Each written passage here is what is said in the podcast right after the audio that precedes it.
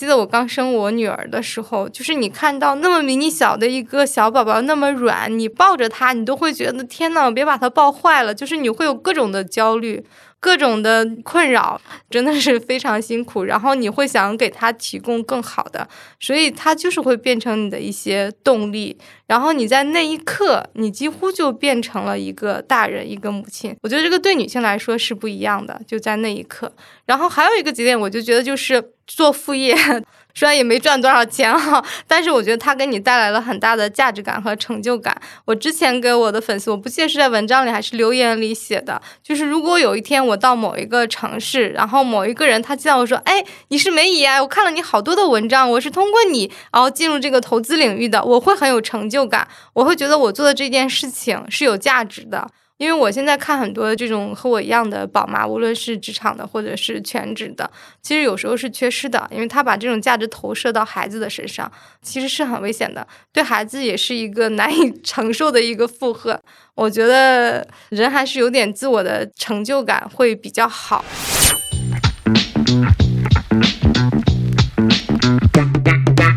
欢迎来到后学长播。这是一档和投资相关又不止于投资的节目，我是主持人舒心。今天这期节目呢，我的主持搭子是罗夏，他也是我雪球的同事。我们俩在小宇宙的录音棚录的这期节目。大家好，我是罗夏。今天呢，我们聊聊搞副业这件事儿。我们请来的嘉宾呢是梅姨，她在雪球上的 ID 呢叫梅姨求索记。她呢有非常多的身份，曾经是一个小镇做题家，现在呢是职场女性、二胎宝妈、投资达人，还有理财博主。比较特别的是，他虽然能够同时兼具这么几个身份，但是他浑身上下都散发着一种难能可贵的松弛感。他到底是怎么做到的？是我最好奇的事情。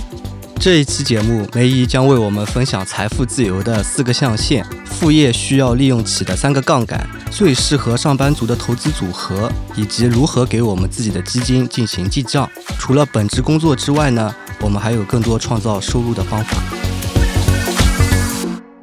非常高兴，今天我们请来了雪球用户梅姨。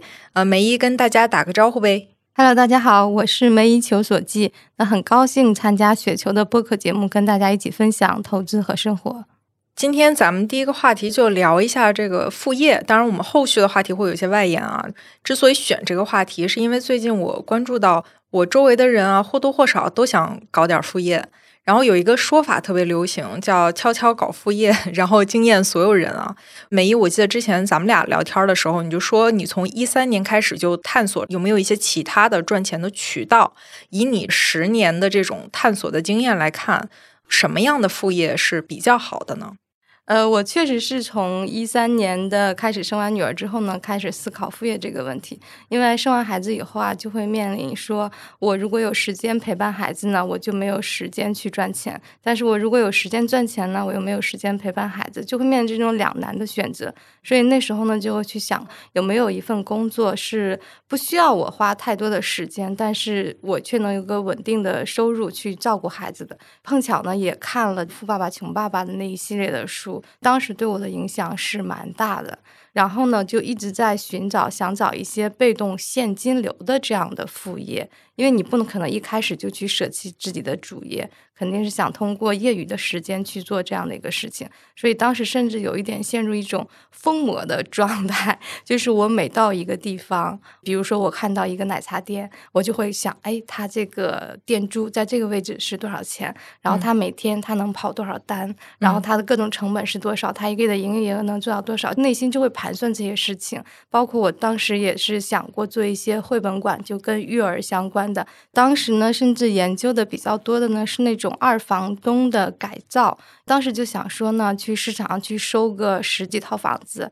把它简单装修一下，专门针对这种职场的人群。因为像我们刚大学毕业，可能一个人租一套房是租不起的，就可能要跟大家一起合租。然后有一些房子它可能比较大，就在那个年代哈，你是可以把它进行一个拆分的，提高你的出租率嘛。所以那时候呢，可能一套房你是可以有个两三千的一个差价。那你如果有十套房，一个月就有两三万嘛。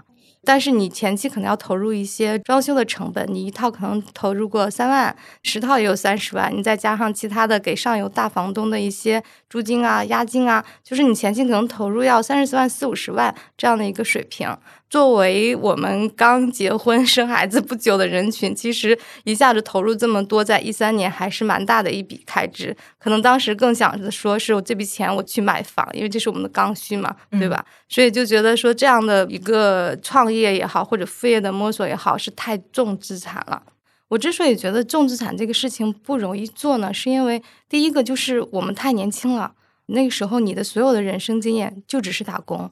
就是你的人间，我就只会怎么做一个员工，我不知道怎么去做一个老板。然后你再投入这么大的资金，其实这已经不是副业，这就是个创业了。对对，然后投入个三十万、四五十万去做这样一件事情，大概率是要去交学费的。就是我我个人认为啊，另外一个呢，就是它确实是太重资产了。就是你前期投入很多装修的成本、各种的成本，然后如果市场的环境不好、风向变了，那这笔钱就是实打实的砸进去的。你是很难去掉头的，这个灵活性太差了。所以我就想说，哎，我能不能去找一些已经运作成熟的，然后人家已经建立了、证明了自己的商业模式，它是能够赚到钱的这样的一些企业，我去投资这样的企业不就 OK 了嘛？对吧？所以自然而然的，那你就会想到去投资、去找股权嘛，就去找到资本市场。然后另外一个呢，就是你想赚钱，你就要去人多和钱多的地方。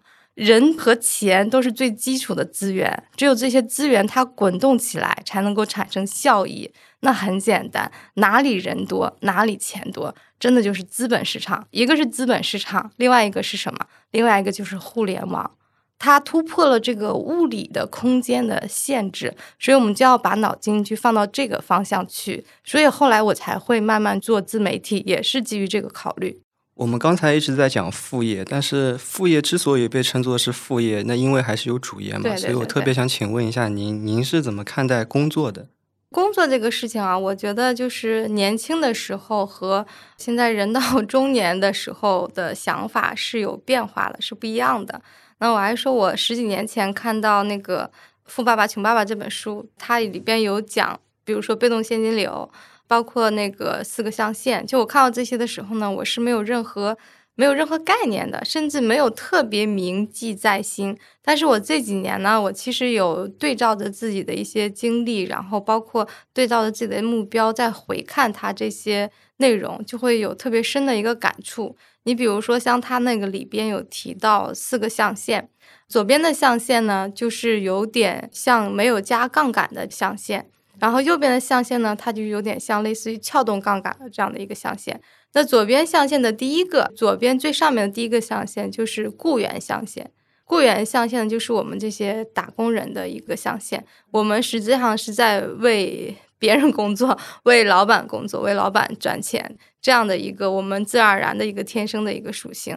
左边第二象限呢是自由职业者的一个象限。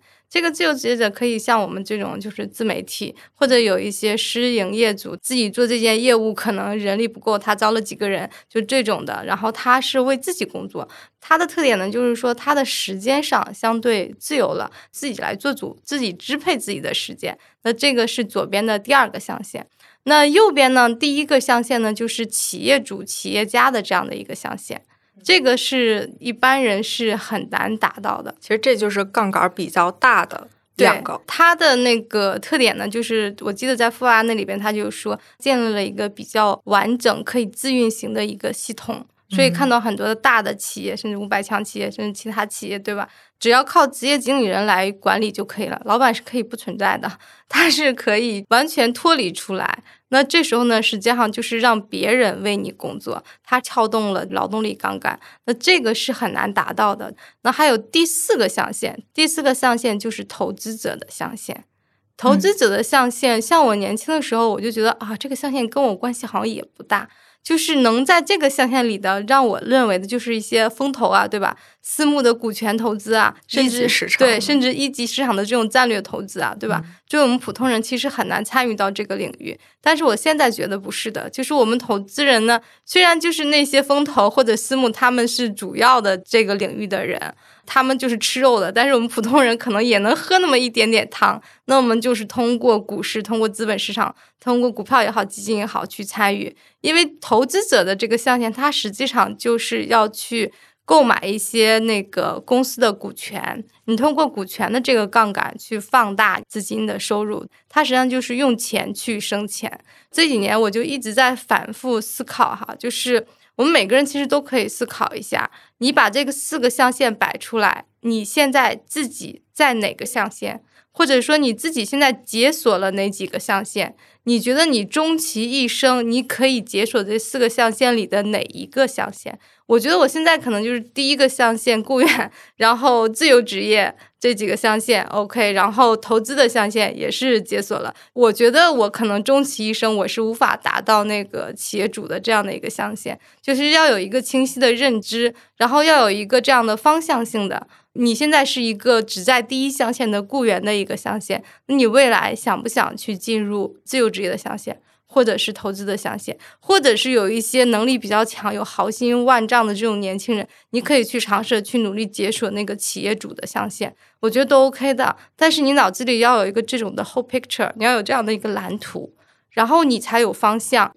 我就觉得大家为什么要用工作去给自己留白啊？就是这个意思。就你一定在繁忙的工作之外，给自己喘口气儿。喘这个气儿不是说去刷刷剧、刷刷短视频，而是说去思考我未来要解锁哪个象限，我怎么去解锁这些象限，就是留一些思想上的白。你要给自己思想多想一步，那我觉得这样是比较好的。刚才您说到穷爸爸、富爸爸，其实我们在投资里面是不建议加杠杆，但其实可以给自己加一些杠杆，撬动更多的自己的资源和认知，去达到更好的一个结果。对，因为投资当中所说的杠杆就是用别人的钱嘛，但是这个是有成本的嘛，对吧？做副业也好，或者是你解锁四个象限里的杠杆的话，主要我们用它的一个放大的效应，这是两个概念。我前段时间也看过一个纳瓦尔宝典的一个书，他是硅谷的一个天使的投资人，他在书中呢就分享了关于赚钱的三个杠杆，我觉得他总结的非常好，因为我的很多想法是懵懵懂懂的，但是感觉被他一下高度概括了这种感觉。然后呢，他说的第一个杠杆呢就是劳动力杠杆。第二呢是资本的杠杆，就是我们要学会用钱的资本效应去赚钱。最简单的就是大家去买入一些股权，那当公司的经营扩大了的话。那这个股权所撬动的这些收益呢，就是你的一个资本的一个杠杆了。那第三个呢，就是传播的杠杆。那这个我觉得大家作为互联网这一代成长起来年轻人也是比较好理解的。你就像我写这个文章，在我晚上睡觉的时候，这个文章可能还是在发酵的，还是有人去阅读、去关注的。那它这个杠杆呢，就是无形当中被放大的。它是不受这个空间、物理空间的限制的，是在互联网这种无限的空间去滚动的。那这个就是传播的杠杆。所以我觉得年轻人做副业，他要从这几个角度去思考。那你这个副业有没有有一个复利的积累？有没有撬动什么杠杆？不是很多年轻人摆地摊啊什么的，当然我不是很了解啊。我个人觉得像摆地摊这种行为，它就没有一个复利的积累。我今天我在这个地方去摆这个摊，今天引进了就是有五百个人来买我的东西，但是第二天这五百个人没了，它是没有一个积累的。我要从零开始的。然后另外一个呢，就是我觉得它没有撬动任何的杠杆效应。副业这件事儿啊，其实。最近我周围很多人在搞，大家也在讨论。我发现那个后浪研究所出了一个挺有意思的报告，叫《年轻人二零二三副业报告》。就首先，现在搞副业这件事儿频繁到什么程度呢？这个调查说的是，差不多一半的人都考虑过做副业。你做过副业没有？我自己吗？对啊，保密是吗？我没有，因为我我卡在了，我想。但是没有做，我是属于那百分之五十三点七四的人没做过，但是想做，我我卡在疲惫感上了，我在调整我自己。然后其实，呃，我们看比较有意思的一个就是，大家收入怎么样呢？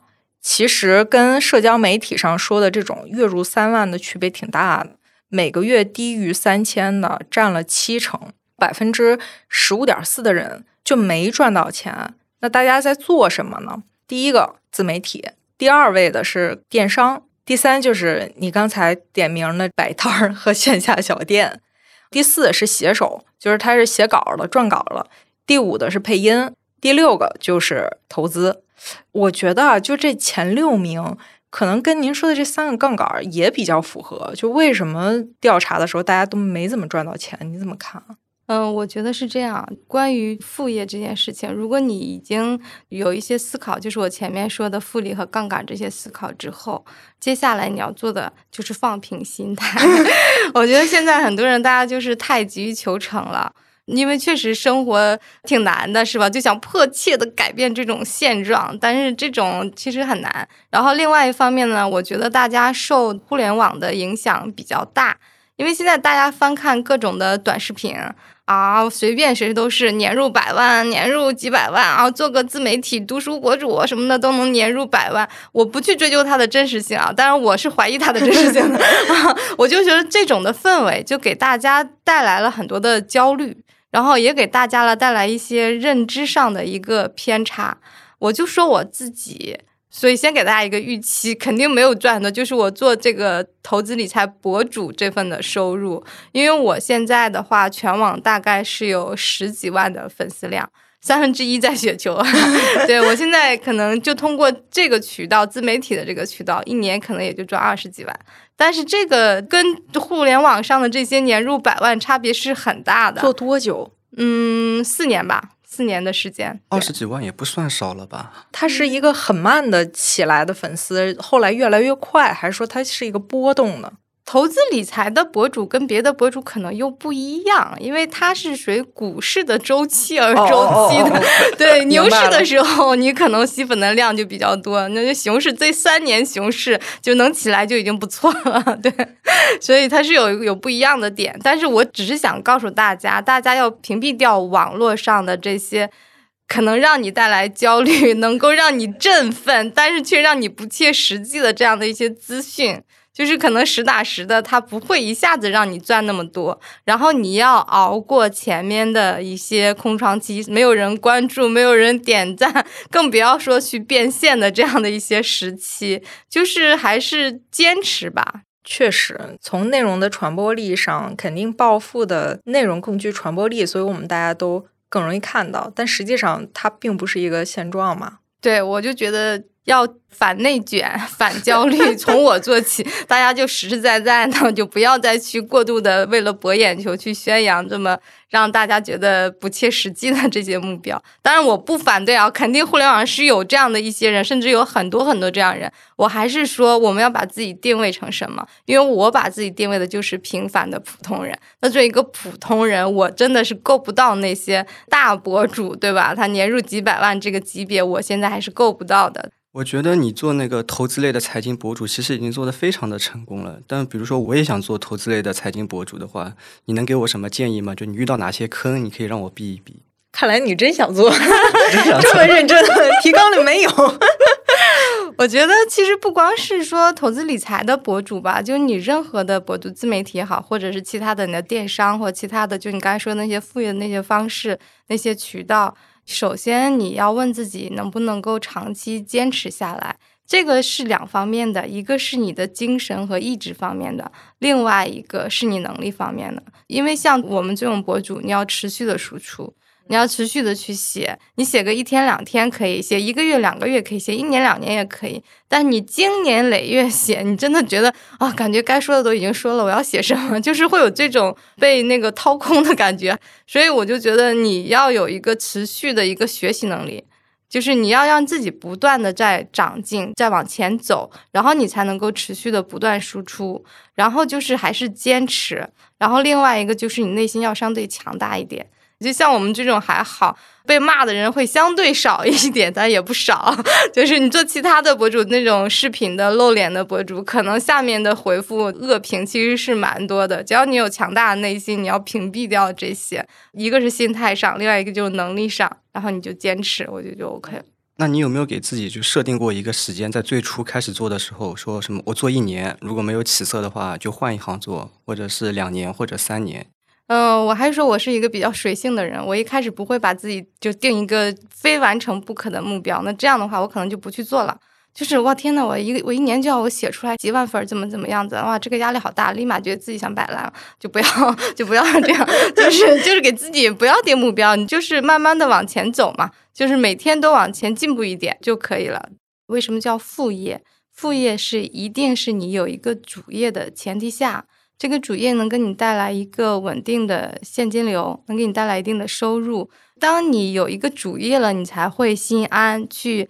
允许副业它有一定的发展的时间，所以我不建议大家全职去搞自媒体、去搞投资、去搞其他。就是只要你全职去干这件事情，那你的心态就会变，你就会急于求成，你就会想说：哦，我必须六个月内把这个号起了，必须六个月内达到多少人关注，我必须一年内做到什么什么样的盈利，这个你压力就很大，而且。这个社会，这个 世界就是这样的。你如果往往越想要什么，你反而越得不到，就是这样。大家就是不要硬拧着，然后你先保证自己的主业，职场还是要努力，还是要奋进，还是要努力升职加薪赚钱。您除了理财博主之外，还有一个身份，其实跟理财博主非常相关，就是您自己也搞投资嘛。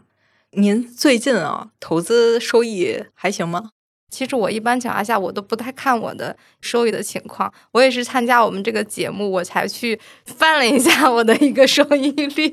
去年我看了一下，我应该是亏了百分之九点多吧，但是还是跑赢沪深三百的。今年截止到现在是亏了百分之四点多，就是也是跑赢沪深三百的，微微跑赢沪深三百的，就是是这样的一个水平。但是我觉得它的意义不在于说你有多少的收益，而在于你真的是有一部分资产是保住了，然后你是有一部分资产在滚动的，这个给你带来的心安，会让你更愿意去发展其他的一些事情，其他的副业也好，主业也好，就是你心里有底了，有底气了。您一年看一次啊？我其实真的不太看，不加仓吗？加仓你也不会去看哦，今天收益多少或怎么怎么样？我看行情，但是我不会去盯着我的收益去看。你这种是不是更能调整好心态，或者说你的投资更理性一点？嗯，我还是说大家对自己要有一个充分的认识，就是我们真的就是普通人，我们不是基金经理，投资不是我们的主业。但是你把它当主业是没问题，但是我不建议普通人把投资去当一个主业，全职去搞这个事情，你全身心去搞这个事情，可能会事与愿违。我是觉得投资就是把它当做你的资产的保值增值，你把你的钱存进去，然后去选择一些标的，在适当的时机，然后去做一些调整。然后让这钱慢慢去在那里滚，然后你把你自己的时间和精力空出来去做别的事情，去发展其他的事情，就是这样对投资反而是更好的。咱们仨啊都有个共性，就是我们都是上班族，我们都打工人，对，社畜，对，咱们仨都搞投资。我记得你之前在雪球分享过一个叫最适合上班族的投资组合，这个投资组合到底怎么定义？到底什么样的投资是适合上班族的？包括。呃，你的这种资产配置的理念是什么呢？我为什么会写那篇文章呢？因为我们是做博主的，可能跟广大的散户接触的会比较多，会比较紧密。那常常会见到这样的一些粉丝啊，他们就是可能在股市里都已经十几年了，但是他就是东抄一块作业，西抄一块作业。今天听这个人讲这个股票好了，他买一下；听那个人讲，哎，这个基金不错，他又买了一下。他就是到处抄作业，毫无章法的这种。然后你看的，你就会觉得，啊，你都十几年了，你还在这样做，就感觉特别没有体系嘛，对吧？我觉得抄作业这个行为啊是有风险的。看这个博主买这个基金或买这个股票的时候，你并不知道这个基金在这个博主整个的投资组合里是处于什么样的一个位置。他给这个基金配置了多少的仓位？他打算跌到什么位置去加仓？打算涨到什么位置去减仓？就是他整个的一个策略，你是完全不知道的。你只是在这个时点去抄了这个作业，然后你没有后续任何的跟踪。就是很多人去做这样的一件事情，那我觉得这个就是很危险的。就在股市里呢，你还是要有一套自己的一个体系。那我当时建立的那个组合呢，我为什么说是比较适合普通人呢？就是像我们上班族的来说的。话是没有很多的时间和精力去研究一些标的的。我们其实大多数还是求稳的一个状态，靠股市想去暴富，这可能不是上班族一个 能实现的一个情况。然后我那个组合建立的呢，是想说大家要学会从宏观到微观这样去思考一个问题。那我当时叫它叫投资金字塔，就建立一个这样金字塔的结构。那在这个金字塔的下方呢，就是以这种相对稳健一点的这种宽基去打底，然后上方呢就是这种行业基金和主动基金作为帮你去获取一些超额收益的这样的一个配置。那这个宽基打底呢？怎么叫打底啊？那你基础要牢嘛，对吧？所以你至少我觉得要配个五成，对吧？五十到六十这样的一个仓位，那这就是一个金字塔的结构。当你把这个金字塔的结构你想清楚了，那你下面再微观一点，你需要做的就是往这个金字塔里去填东西，对吧？嗯，你比如说你最下面这个宽基打底，这个宽基打底，你也把它看成一个一个组合的一个思维。我不是选了一只宽基，我可能选一个。组合型的一个宽基，我沪深三百选一些这种成长型的科创五十，选一些就这样的一个思维，然后再去思考这个宽基的这个组合，然后把每一个基金去做一个相应的一个一个配置，然后呢还要进行你的一个仓位的一个管理。就是我还是说大家存在的很多问题，它没有一个仓位管理的概念。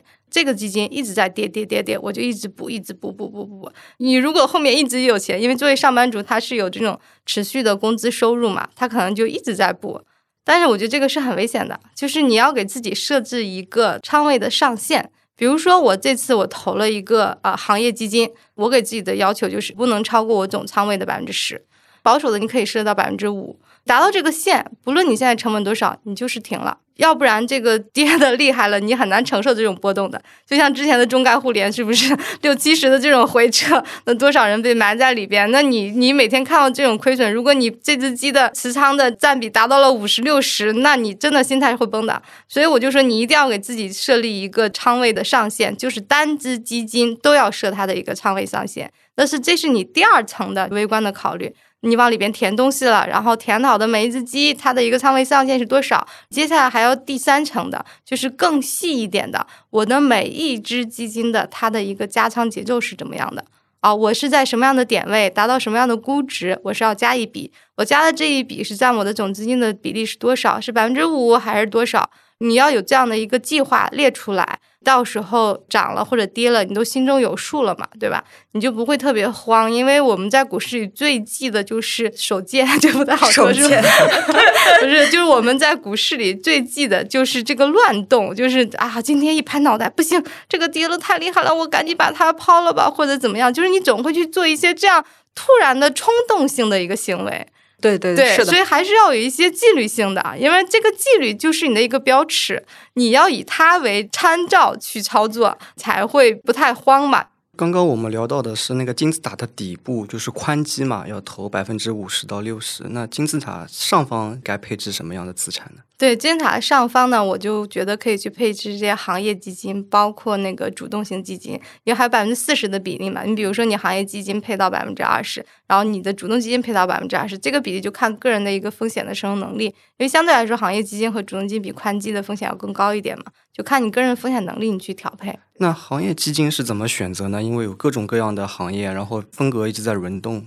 这个我觉得就看个人的一个一个理念，因为像我的话，我是 比较简单的，我是真的高的，哪怕这个行业它现在处于热点，但只要它真的太热，它估值高了，我坚决是不会买的。就哪怕它后面还会涨百分之三十、涨百分之五十，对于我这种性格，我肯定是错过的。我肯定是不会买的，就是我是求稳的一个人，我肯定是去在低估值的那里边去挑去选。就像你比如说现在的医药行业，其实已经跌了很久了，对不对？然后也感觉长期来看，那肯定是觉得不会垮掉的一个行业嘛。人随着人口老龄化，对不对？但是短期内你就感觉看不到它一个起色。像这种我是会去投的，因为我是熬得起，我是可以进行一个长期的投资，因为我是在低估的时候我就是敢买。但是你像那种炒热点的这种的行业，我是不敢追的。一般配置那个行业基金，你会配置几个行业呢？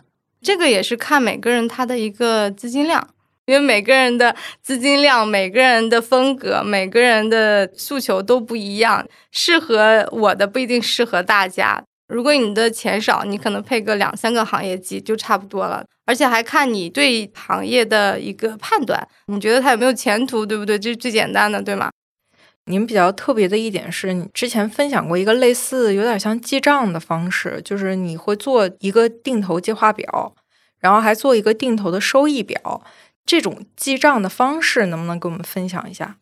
记账这个事情，我是建议新手的投资者去做的。嗯我还是说我是一个比较随性的人，自己其实是不太去记的。但是新手，我觉得一定要去记。为什么呢？就是第一个，我觉得他要养成一个习惯，就是很多新手他去入资本市场的话，他是没有章法的。嗯你在通过这个记账进行一些梳理，你就会慢慢的有一些感悟，就会理清一些思路。你比如说，你可能选了五到十个基金，对吧？那你这五到十个基金，你每次定投你是在什么样的位置去去定的？当时的估值是多少？我是建议你在这个记录表里都去体现的啊。我买入的成本是多少？买入的份额是多少？当时买入的估值是多少？然后你坚持一段时间之后，你会看到它这种估值的一个变化。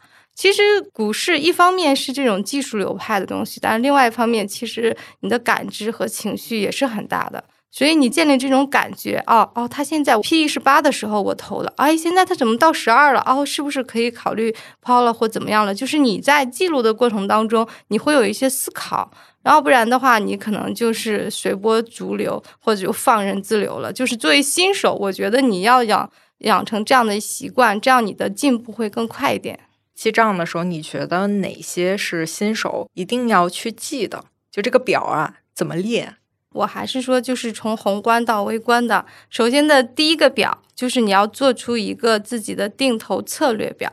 那你这个策略是什么？我要投，比如说我宽基打底，我宽基我要列百分之六十，然后我这个宽基我选了哪几个标的？沪深三百呀，中证五百呀，或者是科创五十呀，就选了哪几个标的？然后这每一个标的，我打算投到多少钱？比如说我有十万块钱，那我沪深三百我给他多少钱，对吧？你要列出这样的一个计划。然后呢，我把这些钱我要用到多长时间内去投？但是这个投呢，你也不能说是完全无脑的去投，你还要结合当时的一个行情，结合当时的一个估值的情况。所以我当时在投资组合地方也讲了一个股债平衡的一个方式。就是当整体的一个高估的时候，你可以去投一些债市，然后呢，当这些进入低估的时候，你可以把这些钱拿出来，再去投入到股市里边。感觉这个其实像一个总表，对吧？对，先有一个这种策略型的总表，然后你再细分下来，针对每一个标的去做一个它详细的记录表。作为新手啊，我还是说这对于新手，因为一般那个成熟的人可能他就选的标的就有很多了，他如果去这个额外的工作量就太大了。新手的话，你可能就选三五个标的，那你就这样去做，你慢慢在这种基础当中去感知市场。你下面再做一个具体的一个记录表，我在某年某月某日，然后我投了沪深三百，我这次投了多少，然后这个份额是多少，对吧？当时的一个估值是多少？那 P E 是多少？是八呀？是十一呀？还是几呀？对不对？下面的哪天哪天又记了一下，又那个买入了一笔，然后当天是大跌了几个几个点啊、我觉得达到我的加仓的一个级别了。我觉得这次我给自己做一个加倍的一个定投，是我定投的呃计划的一点二倍或者两倍或者三倍，就是你做这样的一个记录，其实也帮助你进行一个回看，就是这样。然后呢，这个是你的记录的表，那最终呢，因为你要知道自己赚了多少钱嘛，对吧？你要心中有数，你要有做一一个这样的一个收益表。那这个收益表呢，它实际上就是根据我们前面的一个记录表拉出来的。其实前面的这个记录表呢，就相当于一个财务表人的现金流量表。所以你有了现金流量表，你就可以拉出来，用那个 XIR 去算，就可以拉出来你的一个收益了。这样一通操作下来之后，你对投资会有一个大概的一个认识，对市场有一个大概的一个感知。作为一个新手来说，通过这样的一通记录，你就很容易上手，你就很容易真的去走入这个投资之路了。你现在一年都不一定说看一次自己的这个盈亏情况，当然加仓是会做的。你的这个记账从天天记到一年，可能看不了一次净值，这个中间经历了几个阶段？这个我觉得，嗯，也不能说经历了几个阶段吧。我是觉得新手他会有这样的问题，当他入投资这个领域的时候，尽量通过一些有序的方式、计划性的方式，让自己慢慢建立起构图，有一个认知。这是新手阶段，我觉得是必须要去做的。尤其是现在互联网这么发达，都是很多碎片化的资讯，所以你就要做一些记录，包括你去读这种投资理财的书，看你自己能不能画一个思维导图一样的东西，你去把它整理出来。这个是非常有助于理清你的思路的，就是这样的话，你从新手到一个成熟的投资者，进步会非常大。所以我觉得新手该走的坑是一定不能跳过的。其实这里就有一个挺有意思的思路，是不是你会把很多的复杂的事 SOP 化去做一个导图，做一个流程？这样的话，可能前期付出的这种精力啊挺多的，但后期基本上后期就比较顺了，对。哎，我们跟您这么聊下来啊，感觉到你就非常的有条理性。这个是不是跟你学霸的经历也有关系？因为很多人可能不知道，您是专门学这个飞行器，就是神舟飞船的那个专业的。对，就航空航天的飞行器设计与工程。对，我觉得会有影响的，因为我觉得我个人天生啊，我一直在说我是一个比较随性的人嘛，就没有那么有条理、有计划性的。但是呢，应试教育我觉得它有它的好的一面。通过这样的一套应试教育之后，我不怀疑我自己的学习能力。就是我就觉得，呃，任何一个我未知的一个东西啊，只要给我足够的时间，我是能够把它学下来的。就是有这个自信，这跟我学理工科肯定是有关系的。我很好奇啊，就是学飞行器专业，为什么后来去做房地产了呢？这个说来话长，就您为什么会选飞行器这个专业呢？我们每个人总要有第一次做人生选择的时候，就是思考未来的人生走向。我不知道你们在人生哪个节点去思考了这个问题。按道理来说，应该是在你大学选专业那个节点，对不对？但是我们很多人可能之前真的就只有学习，对于世界、对于社会没有那么更多的认知，甚至对这个行业是毫无概念的。所以我们在大学选专业的时候呢，甚至就是哪个热 去选了哪个，对不对？当时呢，正好赶上那个神舟五号就杨利伟上天的那一次。因为我从小其实一直是比较喜欢科幻的，比较喜欢太空的。加上我自己本身我的物理是学的比较好的专业，我就选了这个飞行器这样一个专业。然后我大学呢又是因为成绩比较好，就被保送到上海 top two 的一个学校。但是因为我个人坦白讲，并不是特别喜欢飞行器，就是你经过四年的深入的学习，你发现它不是你想要的。但是呢，你直博的这种。这种机会 机会又很难得，所以一直有过这种的挣扎。我后来是读了一个学期之后吧，甚至不到一个学期，我自己就主动申请退学了。这个可能很多人非常难以理解，甚至我当年也面对了很大的阻力，就是各种导师啊、家里人啊，就各种的劝说啊。你这不是傻吗？就是你来到这么好的学校，然后这么好的专业，因为像我们可能毕业之后就是进入这种军工系统和航空航天体系的，跟现在来比是比较稳定的一个行业。但是当时呢，就是我觉得那个是我人生第一次开始思考未来的方向。大学报站的时候我没有想这些，但是当我那时候我就开始要去思考这样的一个问题，因为像我们直播的话是要读五年，这是在你正常情况下，就是你可能还有延毕的一个情况。本科学了四年，博士最快哪怕读五年，已经九年了。九年出来，你肯定要做这一行吧，不然你这个九年的沉没成本太高了，对不对？所以你如果要做这一行，那就意味着你现在的选择就是一辈子的一个选择。所以我那时候就思考啊，我要不要一辈子去干这样一件事情，去从事这个行业？嗯，那时候的声音告诉我，我并不是特别想，因为像我们学飞行器的话，实际上是偏这种卫星啊、导弹啊、飞机啊，就是这种。就像我儿子，他现在只有六岁，但是你问他各种坦克的型号、各种坦克的火炮的口径，他能够如数家珍。他就是热爱是非常不一样的。但你如果不热爱这个东西，你是很痛苦的。另外一方面呢，就是我印象很深刻啊，当时呢在学校的时候。很难有放松的心情，就像我们那时候呢，就是要经常的去呃两点一线的去实验室，宿舍，最多再加一个食堂，就这样三点一线来回去穿梭。我那时候看的我们那个学校的那个硕大的草坪，阳光就洒下来，因为我还是一个偏感性的人啊，就会想着说，哎呦，好想去那个草坪上躺一躺，去晒晒太阳。但是你会有一个罪恶感。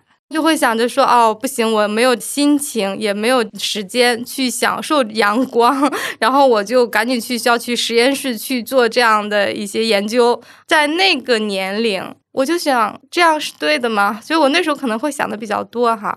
生活难道就是要这样吗？就是我连享受阳光的这样的心情和勇气都没有了，我就觉得这样的生活好无趣啊！所以我就觉得，哎，那就放弃吧。所以我后面就找工作了，因为我是零八年找工作嘛，那时候还是房地产如火如荼的时候，相对比较好的行业，所以后来就选了。对对对，就选了房地产。您生了两个孩子之后，现在更忙，享受阳光的这种心情会产生一些变化吗？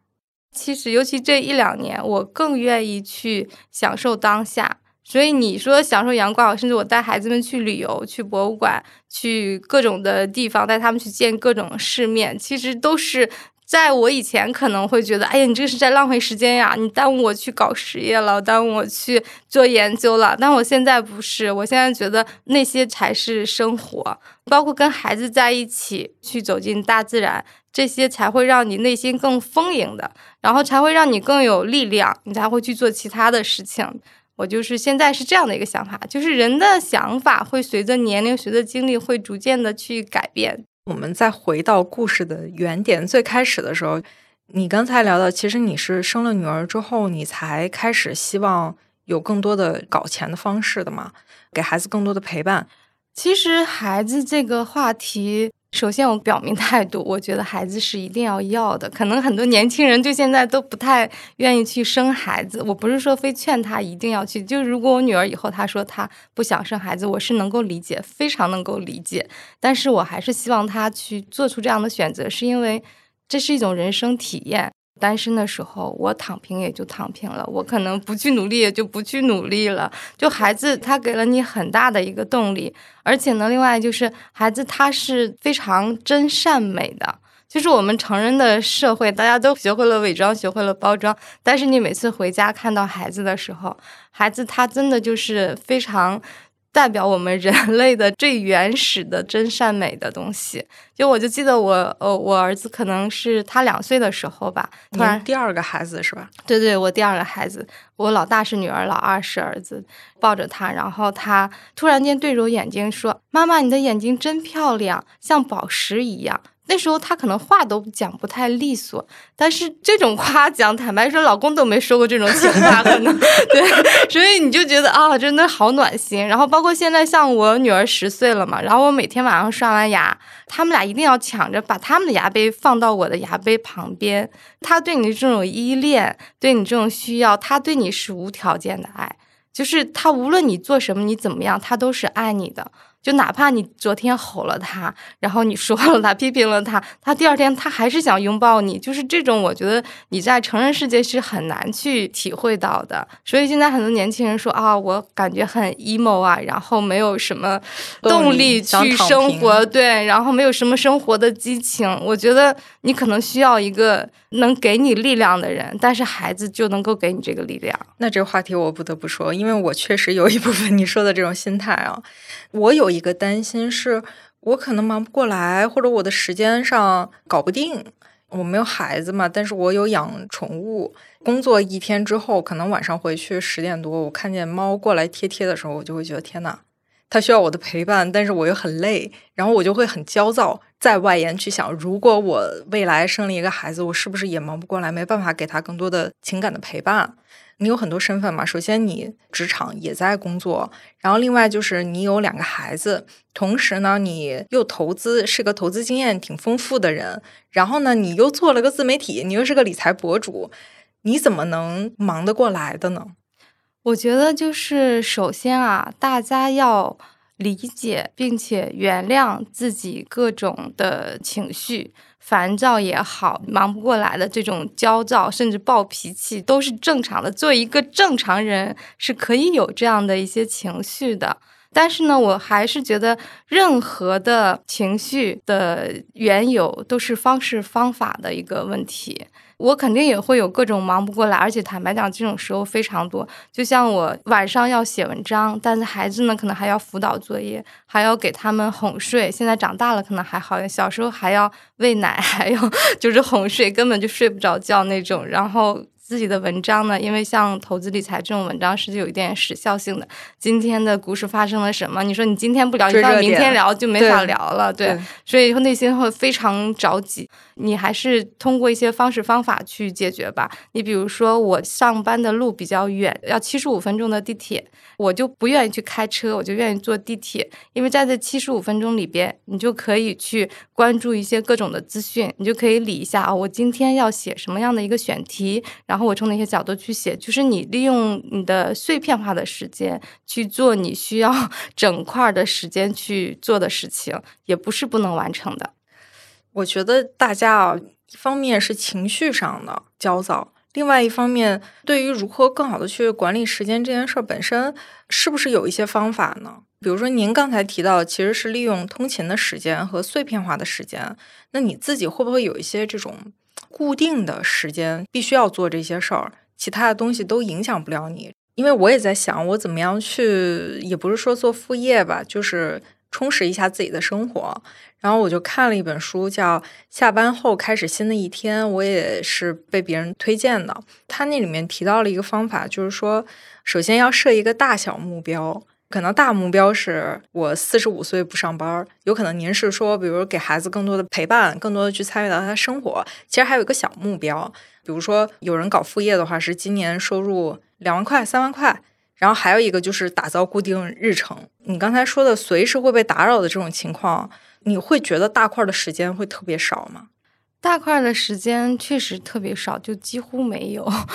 就是为什么很多结了婚有孩子的，不管男性也好，女性也好，他上厕所的时间特别久，就是因为上厕所可能是你唯一比较大块的时间呀，你可以在这整块的刷手机这样子的。但是你刚才说的这些，我觉得是比较理想化的。就像你们年轻人如果没有孩子、没有家庭的一些琐事困扰的话，我觉得是完全可以的。就是倒逼法嘛，你前面面。设立一个目标，把一个大目标慢慢去分解，分解成小目标，然后再具体到我今天做什么，然后呃，今天有限的一个小时内我要做什么。但是我觉得这是非常理想化的，就是我们常常会陷入一个常立志的一个状态。什么意思？就是经常立志的一个状态。我觉得就是还是要立长志，立一个长期的志愿。但是你如果把它细化到这么细的话，我觉得太受限了。其实我个人是一个比较随性的人。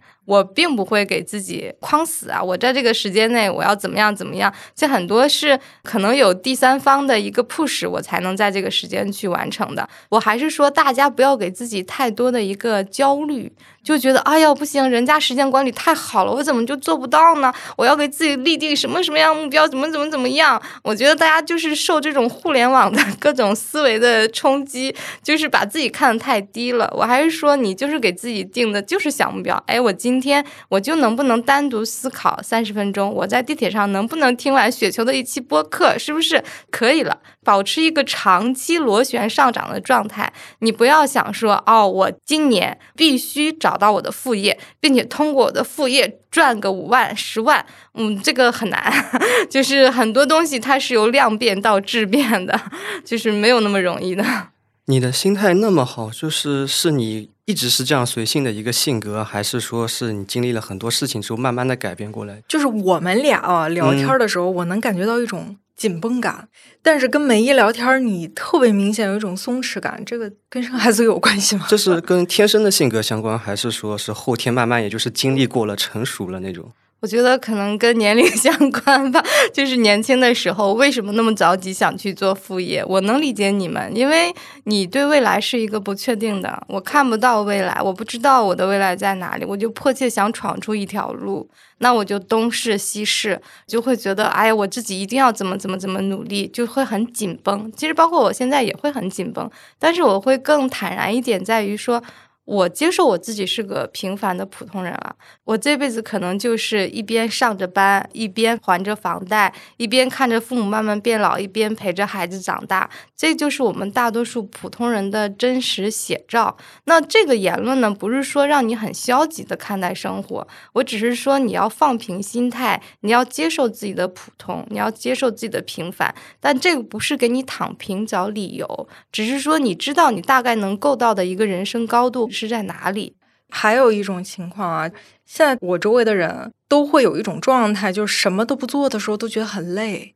就是他的这种累，不只是体力的累，可能也是心力的累。也不是说我真的要躺平，对待工作啊、生活啊也是想负责，但是还是会不自觉的觉得累。我我我就挺想请教你，因为你就是一个多线程操作的一个人，你会有过这种什么都不做都觉得很累的时候吗？这种状态我也经常有啊，就是我觉得是人，尤其是我们现在的年轻人，这种状态是非常正常的。因为我们现在接收到各种的资讯，各种的别人的生活，别人包装的生活太多了，然后现在生活压力又很大，工作又非常的卷，对吧？然后你有这种状态是很正常的，感觉生活的方方面面就已经让你掏空了。我已经空了，我对我已经空了，我还有什么余力去做别的事情呢？我觉得是非常可以理解的。这种状态你持续一段时间都是 OK 的，但是你这种状态如果一直持续下，你会感觉自己越来越空虚。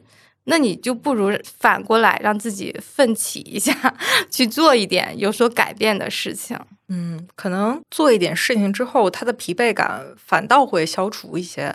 一是疲惫感，还有就是你会找到自我的认同感。其实我建议年轻人真的要多去思考，就像你刚才说的，很多年轻人他都想去找副业，对不对？但是你找副业，你是基于什么样的一个考虑？你往哪些方向去考虑？我想问一下，就是你现在会教育自己的小孩去培养一些投资的思维吗？或者说对财商，或者说是告诉他要学很多东西，以后也可以当个副业来干。这个问题挺好的，因为我其实也在思考这个问题，还很努力的去买了很多这种适合孩子看的这样的理财的书，试图去给他们灌输这样的一些想法和思想哈。但是我后来发现啊，就是每个人有每个人的人生吧。我们孩子他们的视野和见识和我们是不一样的，就他们的起点就是不一样的。我就是典型的小镇做题家，其实小时候没有那么多的视野的。然后呢，另外一个呢，我觉得你刚才说的会不会要去做一些副业，这个挺好的。我觉得我们绝大多数人，为什么我们一毕业之后，我们首先想的就是去找一份工作，就是我天生的就觉得我要去进入雇员的象限。就像我们孩子，他看到我们每天会说：“哦，你今天那个老板骂没骂你呀？或者怎么怎么样？”就他会有这种你是打工人，老板有骂你这样的思维，因为你的生活就是这样的。但是你可以给他纠正，你可以告诉他说：“哎，你长大你也可以去当老板呀，对吧？你可以去创办一些企业。你看你这么喜欢坦克，你可以去发明一些坦克的游戏，然后也找人来帮你去做这样。就你可以去有这方面的一些引导，让他以后觉得说：哦，我不是毕业之后一下子就要进入雇员象。”限的，他有四个象限，其实都有机会选择。对，因为他们跟我们的起点是不一样的，我们就不能用我们的那一套去给他们灌输，就是还要把他们的视野去打开。现在还有一个节点，一个是选专业，另外一个其实我的主持搭子罗夏，他现在开始周围的朋友都在找工作。嗯，这个节点做选择的时候，你觉得会有什么样的依据是可以翻回头来给我们建议的吗？就首先啊，任何事情没有一步到位的，因为我是一个相对比较务实的人啊，我是都会从实际的角度考量。比如说你现在在找工作嘛，其实现在大环境能找到一份工作已经很不容易了。对你现在年轻可能还好，没有那么大的生活的压力。但是毕竟也这么大了，也不好意思总跟父母张口要钱嘛，对不对？是吗？我朋友，我朋友，哦，我有一个朋友，朋友系列，对，就是所以还是先去找一份能糊口的，起码能养活自己的一份工作。但是呢，你也要思考，因为他之所以来雪球，就是因为想赚钱嘛，对吧？想离钱更近嘛，那你就去找一个离钱更近的一个行业，对不对？至于说这个行业你能干几年，你能不能干一辈子，其实不要像我年轻的时候想那么长远，你可能中间跳行业都是不一定的。就是大家可以边走边看，而且很多事情啊，在你做的过程当中，他会给你反馈。信息的反馈，你的能力的反馈，然后呢，你再去纠正你的这个跑道，就是慢慢的去挪到你最终想要的那个跑道上去。咱们在聊钱这个事儿了，其实有很多的方式去拓展你收入的渠道，但是你怎么样去看钱？你会存钱吗？以及站在你现在的这个节点，你觉得怎么样去花钱是最有意义的呢？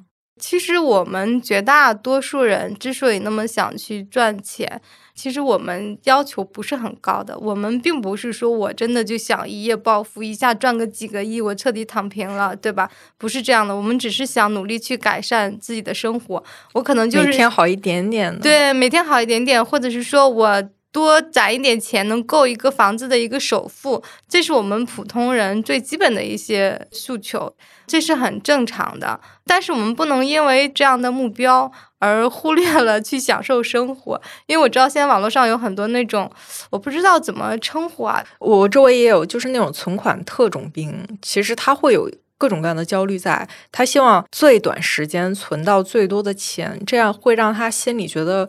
呃，比较的放松。我之所以提这个问题，也是因为我自己会有一个疑问，就是说，我们存了这么多钱，你自以为自己放松了，但是事实上，你是不是错过了人生中非常多的体验？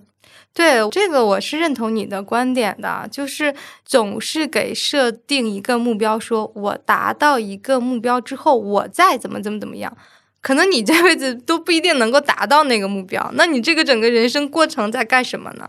对不对？但是你也可能达到那个目标，然后你再去享受。但是你可能很多客观条件发生了变化，对不对？你可能真的是年纪大了，你身体生病了，或者怎么样，就是你就会错失很多机会成本。所以我觉得大家要有一个度，你存钱也好，省钱也好，是要有一个度的。而且你不能靠想着存钱省钱去创造财富，还是说你要向外求发展，而不是说向内抠抠搜搜的这种的。对，嗯，我最近其实也看了一本书，他是一个对冲基金的创始人，然后他自己也做那个好莱坞电影的制片，他叫比尔帕金斯啊，他也算是一就是搞副业有好几个行当的这个人，他写了一本叫《最优解人生》。他也是我们说的这个话题啊，用钱换来他觉得最好的其实就是体验。他给我们一个思考方式，就是他把人生也画成了一个段落，不同的段落可能有不同的选择嘛。就如果说你去给人生画段落的话，你觉得非常明显的一个转变，或者给你带来最大思考的那几个阶段是什么时候啊？嗯，我觉得人生真的就是一种体验。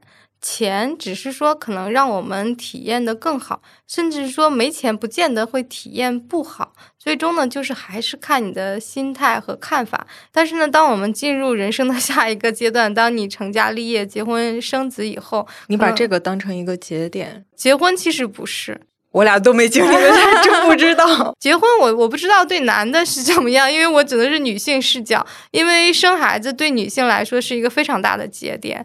自己真的是从懵懂的一个少女，一下子变成一个要非常有责任感的一个母亲。记得我刚生我女儿的时候，就是你看到那么迷你小的一个小宝宝，那么软，你抱着她，你都会觉得天呐，别把她抱坏了，就是你会有各种的焦虑。各种的困扰真的是非常辛苦，然后你会想给他提供更好的，所以他就是会变成你的一些动力。然后你在那一刻，你几乎就变成了一个大人，一个母亲。就你之前真就是个孩子，在你哪怕在你生之前，你怀着的时候，你都是个孩子。就你生下那一刻，他就成长是立刻马上的。我觉得这个对女性来说是不一样的，就在那一刻。